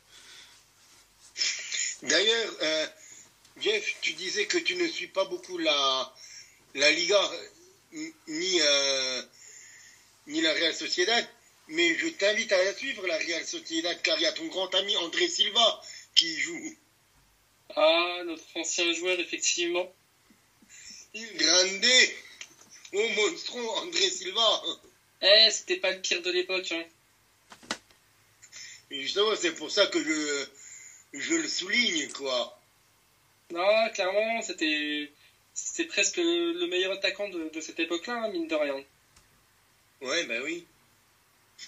Bon, après, on va pas se le cacher, il n'a pas beaucoup joué depuis le début de la saison, l'ami André Silva. En tout et pour tout, il a joué 99 minutes dans 68 dans un match de Coupe du Roi. Ah, il a quasiment pas joué, effectivement, il a, il a fait quasiment un match, quoi. Voilà. Il est entré trois fois en jeu pour un total de gargantuesque de 31 minutes. Ah ouais dont une minute contre l'Atlético Madrid et deux contre Osasuna. Ah, c'est pas Jojo, quoi. Ah non, c'est pas Jojo, comme tu le dis.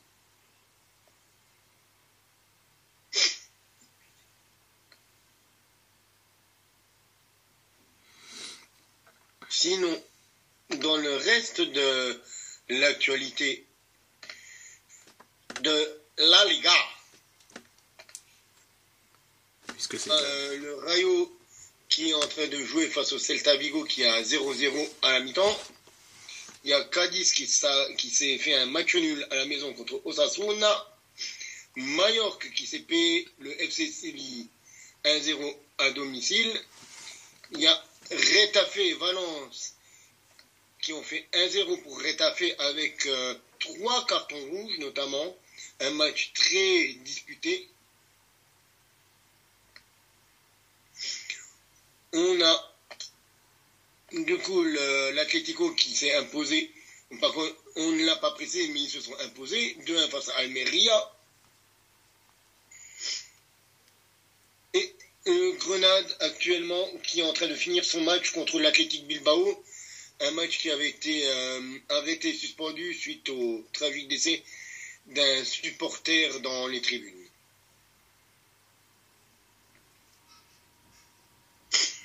Et du coup, au classement, on a les surprenants Girona qui sont leaders de la Liga avec 41 points, 13 victoires, 2 nuls, une seule défaite. Le Real est à 2 points avec 39 points. L'Atlético est déjà un petit peu décroché, 5 points derrière, 34 points. Le même nombre pour le Barça, 4 mais avec une différence de but moindre que l'Atlético. Étonnant, connaissant l'ADN des deux clubs. L'Athletic Bilbao est actuellement 5e, la Real Sociedad 6e, 7e place pour le Betis à 3 points de la Real Sociedad, les Basques, Las Palmas est 8e, Retafe 9e, le Rayo Vallecano est 10e, Valence ouvre la première partie de second tableau avec euh, la 11e place, le Deportivo Alavés 12e, Villarreal le 13e, Osasuna 14e, Mallorca 15e, le FC Séville 16e, le premier non relégable et Cadiz avec 13 points, tout comme Séville. Le premier relégable, le Celta Vigo, est 18e à 3 points de Cadiz. Grenada est avant-dernier avec 8 points et Almeria n'a toujours pas gagné cette saison et avec 4 euh, petits points ferme la baffe et un bon bonnet d'âne. Et donc, cette fois-ci, euh, avant d'aller en, Angleterre, je pense qu'on peut faire un petit tour en Allemagne. Eh ben, Los Gates Los Gates, mes amis. On va d'abord faire un petit débrief sur la Bundesliga 2. Et, miracolo Schalke s'est imposé deux fois de suite, mes enfants. Ceci n'est pas un exercice. Je répète, ceci n'est pas un exercice. Schalke s'est imposé deux fois de suite. Il faut remonter au mois de septembre pour voir Schalke s'être imposé deux fois de suite en compétition officielle. En effet, les Königsblauen, après s'être imposés 4-0 face à Osnabrück la saison dernière, les Nulfira se sont imposés sur la pelouse du Hansa Rostock hier 2-0 avec des buts d'Idrissi et de Karaman. Bon, certes bien aidé par le carton rouge écopé par le Hansa en fin de première période, mais il faut dire qu'au niveau des stats, Schalke a complètement dominé la, partie, 18 tirs à, à, à 3, dont 3 cadrés, Toujours encore un gros problème de réalisme pour Schalke, mais bon, les victoires sont là. Donc, Schalke respire actuellement. Schalke n'est plus relégable. Attention, Wunderbar. Ceux, par contre, qui sont pris un coup sur la carafe, c'est Hambourg, le Hambourg Sportverein. Alors là, je sais pas ce qu'ils ont foutu, les Rotrosen. Ils jouaient contre Paderborn et ils ont perdu 2-1. Ça, pour moi, c'est la grosse mauvaise opération de cette saison, euh, de cette journée, pardon, avec euh, pourtant une ouverture du score de Rambourg à la dixième minute, mais égalisation à 20, 20e, et euh, qui, qui, marque le deuxième but à la 61e. On aura un carton rouge de chaque côté, à la 69e pour Paderborn, à la 77e pour Rambourg et Hambourg, du coup, qui fait du surplace. Et là, Zhang Pauli avait un boulevard, avait un boulevard pour prendre les devants, surtout qu'il jouait contre le bonnet d'âne, Osnabrück, l'équipe qui n'arrivait pas à foutre un pied devant l'autre, qui n'avait qu'une seule victoire à son natif, quatre matchs nuls. Eh ben non, eh ben non, Zhang Pauli fait match nul contre Osnabrück. Ils ont ouvert le score très tôt, à la sixième. Mais à 82e, euh, arrive à égaliser. Et du coup, Saint Pauli, au lieu de prendre de l'air vis-à-vis de Kiel, vis-à-vis de Hamburg, eh ben l'autre équipe de Hambourg, qui fait du surplace, et euh, qui fait quand même un troisième match nul en, cinq saisons, en cinq euh, journées. Attention, Zang Pauli, c'est des places et des points qui peuvent coûter cher à la fin de la saison pour euh, les amis de la Repaban. Et du coup, ceux qui se sont frottés les mains de toutes ces mésaventures, c'est les nordistes du Holstein Kiel qui sont allés s'imposer à Düsseldorf. 1-0. Alors c'est un petit 1-0 pour le Holstein Kiel sur un but d'un ancien de Schalke et de la première ligue, Lewis Holby. Mais c'est un 1-0 précieux, très précieux pour Holstein Kiel. Parce qu'on le verra euh, au niveau du classement. Très précieux. Cette courte victoire euh, en Nordrhein-Westfalen une, victoire aussi que s'est offert Nuremberg sur la pelouse de, des Sarrois d'Elvasberg. Le Greuther qui s'est aussi, qui lui par contre s'est fait un match nul face à Magdebourg. Magdebourg qui euh, relève un petit peu la tête après des moments difficiles. Le Hertha contre Kaiserslautern, match que j'ai débriefé sur notre site évidemment le Hertha qui s'est imposé, qui euh, recolle aux places de tête après euh, une expulsion de Kaiserslautern. On notera aussi le match nul entre Hanovre et Karlsruhe à Hanovre et Braunschweig, l'Eintracht Brunswick, comme on dit en français, qui allait s'imposer 3-1 sur la pelouse du VN Wiesbaden. Et donc, du coup, au classement. Comme je disais, Zhang Pauli n'a pas réussi à prendre euh, la mesure par rapport à Kiel et Rambourg.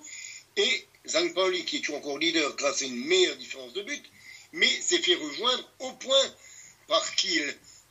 Les deux équipes sont à 32 points, 16 matchs joués, 8 victoires, mais 8 matchs nuls pour Zhang Pauli, alors que le Holstein Kiel n'a fait que deux matchs nuls et s'est imposé 10 fois depuis le début de la saison.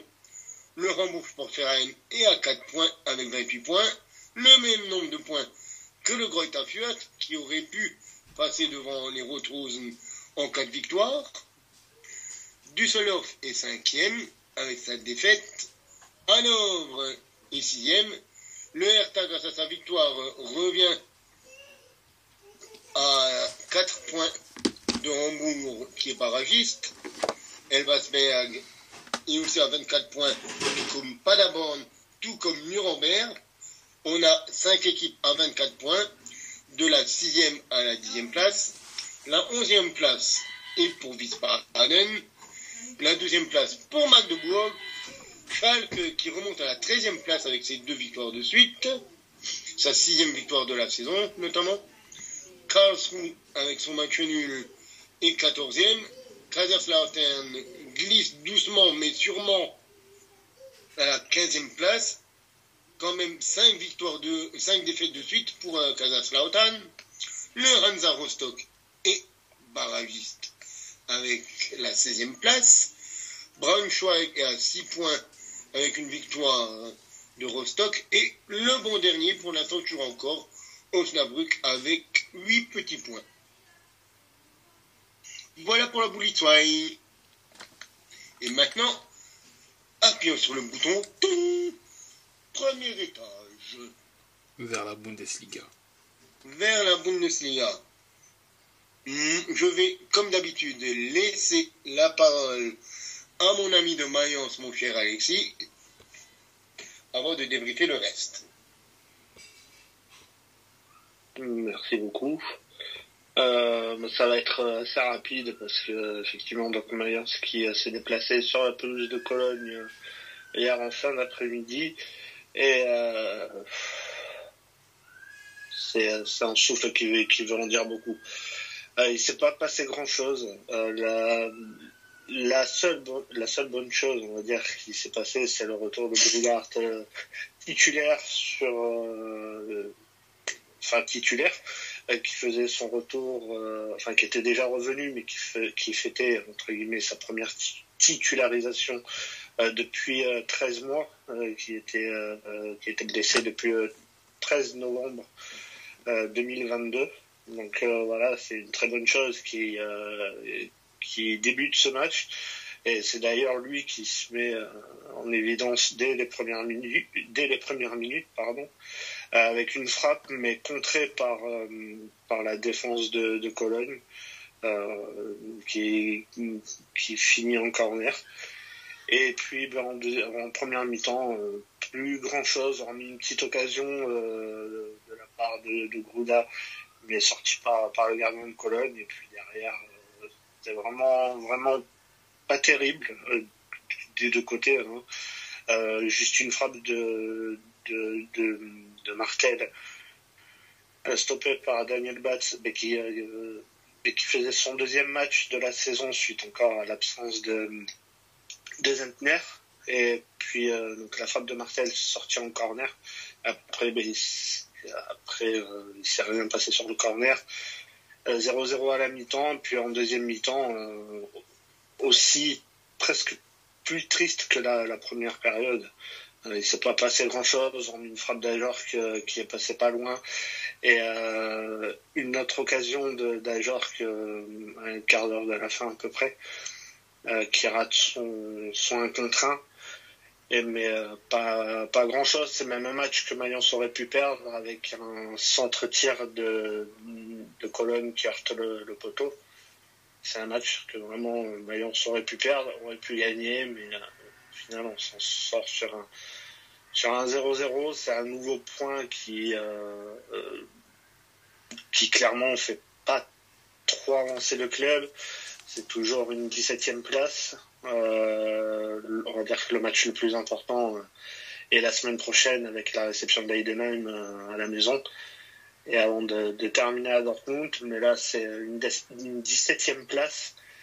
je autant les, euh, les dernières rencontres, j'étais pas forcément inquiet parce que je trouvais qu'il y avait des choses. Là, c'est pareil, il y avait quand même quelques bonnes choses, mais euh, ça avance pas. Donc euh, c'est 9 points après 15 journées, c'est vraiment très très peu. La dernière fois que que Mayence comptait entre guillemets aussi peu de points, c'était sur la saison 2020-2021 avant l'arrivée de Svensson, euh, Mayence qui comptait que 6 points euh, avant la trêve, enfin à la trêve, et qui avait pris euh, plus, d'une trentaine de points sur la phase retour. Mais je suis pas, je suis pas inquiet, mais il, il, faudrait un succès pour, je pense, pour, pour démarrer. J'espère que ça arrivera la semaine prochaine, parce qu'après quand on voit qu'on se déplace à Dortmund, qui est capable du meilleur comme du pire. Euh, faut, bien finir, au moins bien finir euh, ces deux derniers matchs. Et euh, si on pouvait recruter euh, lors du mercato, ça serait une très bonne chose. Mais, mais pour l'instant, j'ai pas, pas forcément d'inquiétude, même si le club est, est actuellement 17e. Donc voilà à peu près ce que je pouvais dire sur, sur le match de Mayence d'hier. Euh, tu parlais de Daniel Batz. Je vais euh, faire quand même un, point sur la, sur la Coupe d'Allemagne, sur le DFB Pokal. Parce que Daniel Batz, dont l'ancien club euh, Saarbrück, après s'être offert le Bayern, s'est offert mercredi l'Eintracht Francfort en DFB Pokal. Et donc, et savoir qui, qui seront en quart de finale contre Gladbach le 30 janvier et ils ne seront d'ailleurs pas les seuls représentants des divisions inférieures, car Düsseldorf et Kaiserslautern seront là aussi euh, dans les quarts de finale, ainsi que Zang Pauli. On a quatre équipes sur les huit qui ne sont pas en Bundesliga. On a Saarbrück, Kaiserslautern, et un duel entre St. Pauli et Düsseldorf. Donc du coup un duel de Bundesliga 2 qui sera en quart de finale de Coupe d'Allemagne. Donc euh, je trouve que c'est assez notable pour le souligner qu'il n'y ait que quatre équipes de Bundesliga sur les huit derniers de, Coupe d'Allemagne. J'aimerais bien voir quand est-ce que, que ça arrive ce genre de choses euh, de, de, notre côté de, du Rhin. Mais du coup, on va regarder un petit peu ce qui s'est passé en Bundesliga.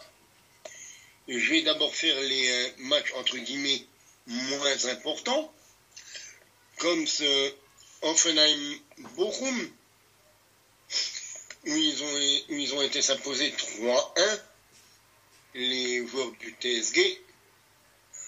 On a un Heidenheim-Darmstadt, où Heidenheim s'est imposé 3-2 pour euh, enfoncer encore un peu plus Darmstadt dans la crise. Alors c'était un match euh, certainement, probablement intéressant à regarder, mais que je n'ai pas regardé. Je, n'ai pas, je ne vais pas m'en. Il y a eu un Wolfsburg-Fribourg où Fribourg s'est imposé 1-0 sur un but de Michael Grigoric. Fribourg qui sont quand même beaucoup moins à, suivre que, que l'année dernière. L'Union Berlin a respiré un petit peu en s'imposant 3 face à Gladbach. Le Werder s'est imposé 2-0 face à Augsburg. Mais les trois matchs qui pour moi faisaient le focus de cette euh, journée 14 de Bundesliga, c'était le Stuttgart-Leverkusen, le Dortmund-Leipzig, le top spiel de, de samedi, et l'Eintracht contre le Bayern. Et Stuttgart qui a pris un bon point contre Leverkusen. Leverkusen qui avait l'occasion de prendre une distance sur, euh, sur le classement par rapport au Bayern, par rapport à Stuttgart, mais qui n'ont pas réussi. Parce qu'ils sont tombés sur un Stuttgart accrocheur, très accrocheur, avec 12 tirs cadrés pour, euh, pour les Swabs. Euh, on a rarement vu l'équipe de Xavi Alonso autant challenger que ça depuis le début de la saison. Euh, alors, ils ont fait un partout, et c'est même pas notre ami Serou qui a marqué, c'est Chris qui a marqué juste avant la mi-temps, la 40e, avant que le Wunderkind, un de mes chouchous de la Bundesliga, Florian Wirtz, n'égalise juste à la retour de la pause à la 47e minute pour les Leverkusen. Le deuxième match à mettre en lumière, c'était le Dortmund-Leipzig. Là, Leipzig s'est imposé 3-2, mais euh, on a eu un Dortmund qui a été très très vite réduit à 10 avec le rouge de Hummels à la 15e minute. Donc euh, au bout d'un quart d'heure de jeu, Dortmund était à 10 contre 11 face à Leipzig qui est quand même relativement en forme, qui a ouvert le score d'ailleurs par un contre son camp de Ben. Euh, Jules a réussi à égaliser tout, tout, tout, tout, tout, tout, tout, au bout des arrêts de jeu de la première période, 45 plus 6, avant que Baumgartner donne l'avantage à Leipzig, à la 54e. Et on se dit jusqu'à tout à la fin que ça va rester ainsi. Mais non, à la 91e, Poulsen qui donne plus d'ampleur au score à, RB Leipzig à, la 91e avant que Fulkrug marque un 3-2 à la 93e, mais le score en restera là. Et malheureusement, pour Dortmund, eh ben, ça fait quand même une troisième victoire cette saison, une troisième défaite cette saison. En plus, contre un concurrent direct pour les places en Ligue des Champions. Donc là, gros, gros accro quand même pour moi, pour Dortmund. Et que dire? Que dire de la raclée de ce week-end? Mais qu'est-ce qui s'est passé, messieurs? Que s'est-il passé au Bayern? Ils ont explosé. Depuis que, avec Jeff, on s'est rendu au Bayern, le Bayern est capoute, messieurs, dames. Mais c'est totalement ça en plus. Un match, trois jours après notre visite, qui n'a pas eu lieu à cause de conditions météorologiques dantesques à Munich. Et le match d'après, ils s'en prennent cinq. Ils s'en prennent cinq. Ça fait trois ans qu'ils n'avaient pas pris ça. C'est la deuxième fois, me semble-t-il, en une quinzaine d'années qu'ils s'en prennent, qu'ils s'en prennent cinq. La dernière fois, à part un match où c'était déjà Francfort qui en avait mis cinq, la dernière fois que je me souviens d'avoir vu le Bayern s'en prendre cinq, c'était à l'époque de Wolfsburg, du Wolfsburg champion, où il y avait euh, euh, Graffité et Djeko qui jouaient encore à Wolfsburg. C'est pour dire. Ouais. Mais là, Mais ils en avaient, oui, pardon, ils en avaient pris 5 il y a, il y a, il y a 4 ans, je crois, 3-4 ans, euh, sur, toujours à Francfort. Euh, c'est ça, bah, c'est le match où. C'était, euh, c'était pendant le, il me semble que c'était pendant la période Covid, juste, juste avant, juste après la ouais, période. juste avant, il me semble que c'était celle-là. Ben, c'était celle-là. Et avant, euh, le souvenir que j'en ai, c'était d'en avoir pris 5 par, euh, par euh, Wolfsburg lors de la saison 2009-2010. Et là, ils en ont pris 5, notamment par un, un ancien de un ancien de Ligue 1, un ancien du PSG, Eric Junior Dinaim Bimbe, qui s'offre son premier doublé en carrière, de deux jolis buts. Omar Marmouche, l'Égyptien aussi, Hugo Larsson et Angar Knauf, contre euh, une égalisation, certes, splendide de Joshua Kimmich. Donc, euh, à la pause, il y avait, euh, il y avait seulement 3-1, une réduction du score, pardon, pas une égalisation. Mais euh, on, on croyait, avec euh, cette réduction du score, ce but de Kimmich juste avant la mi-temps, que à 3-1, le Bayern pouvait le faire. On s'est dit, c'est le Bayern, ils peuvent le faire. Non, non. Cinq minutes après, boum, le 4-1. Heure de jeu, boum, le 5-1. Et encore, il aurait pu y en avoir 6, 7, 8. C'était pas... C'était pas hallucinant. Ça aurait pas été euh, fou ni euh, irréaliste. Tellement euh, l'Eintracht était vraiment, mais supérieur, incisif sur chaque, chaque action, chaque offensive le Bayern tremblait, le Bayern tremblait des fesses, excusez-moi le terme. Mais euh, il y a six, six tirs cadrés, cinq buts. Mais dès qu'ils accéléraient, ils étaient dangereux, ils arrivaient dans les 25 derniers mètres du Bayern, Francfort. Et quand on regarde, il y a des garçons qui, qui ont vite été sortis, quoi, du, euh, du jeu. Un Masraoui, il n'a pas vu le jour. Euh, Alfonso Delvis qui a eu du mal. Choupeau qui a été sorti rapidement aussi. Euh, on s'est dit, là, il y a quand même un gros problème parce que c'est gros nom du Bayern. Mazraoui qui était là, on s'est dit, c'est bon, on va voir le grand Mazraoui maintenant. Non, non, à la mi-temps, euh, on a vite changé, vite, vite remis Naimer parce que euh, Mazraoui n'avait pas à tenir en fait sur, euh, le côté de, de Chaibi et de Dina Mbimbe. Alors on s'est dit, là, il y a quand même un gros, gros, gros problème du côté Bayern. Et euh, là, il va vraiment falloir souffler fort pour redémarrer la machine du côté Bayern. Alors, après, au niveau du classement, on a du coup Leverkusen qui est toujours leader, mais qui est toujours encore à 4 points du Bayern. Étonnant, le Leverkusen qui ne gagne pas, on aurait pu dire Bayern qui recolle, eh ben non, le Bayern perd. Bon, le troisième, c'est Stuttgart qui a fait match contre Leverkusen. Donc ils sont un petit peu tous neutralisés haut du tableau. Leipzig qui est finale revient à deux points du trio de tête avec ses 29 points. Dortmund bah, qui s'incline contre Leipzig et à 4 points de son adversaire du jour, à la cinquième place.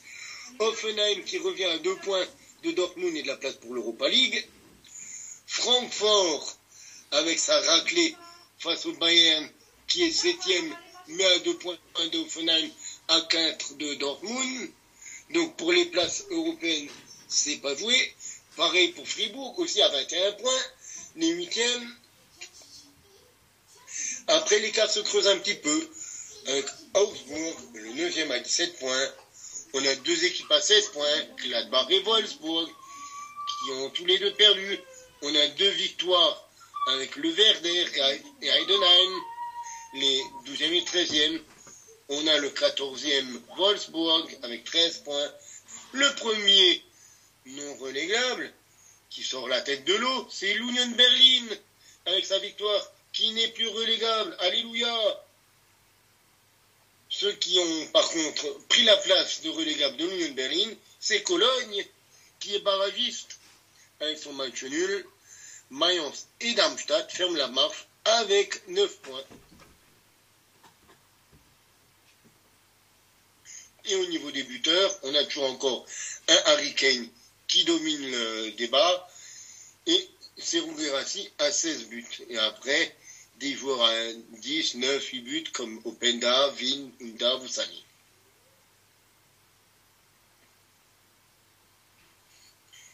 Il nous reste la Ligue 1 et la Première Ligue, messieurs. Et la Ligue 2 Que fait-on en premier? Ligue 2, tout de même. Et la Ligue 2, évidemment. Je dirais euh, la Ligue 2 d'abord. Eh ben, allons-y pour la Ligue 2. Donc on laissera la parole à Alexis, cette fois-ci, pour nous Petit indiquer... Alexis est demandé à l'accueil. Ah oui, non, pardon, j'ai oublié d'enlever le micro. Euh, Oui, ça marche mieux si tu parles euh, oui. avec le micro allumé. Euh, pas donc je disais, euh, oui, il y, a- quand même pas mal de choses à dire sur.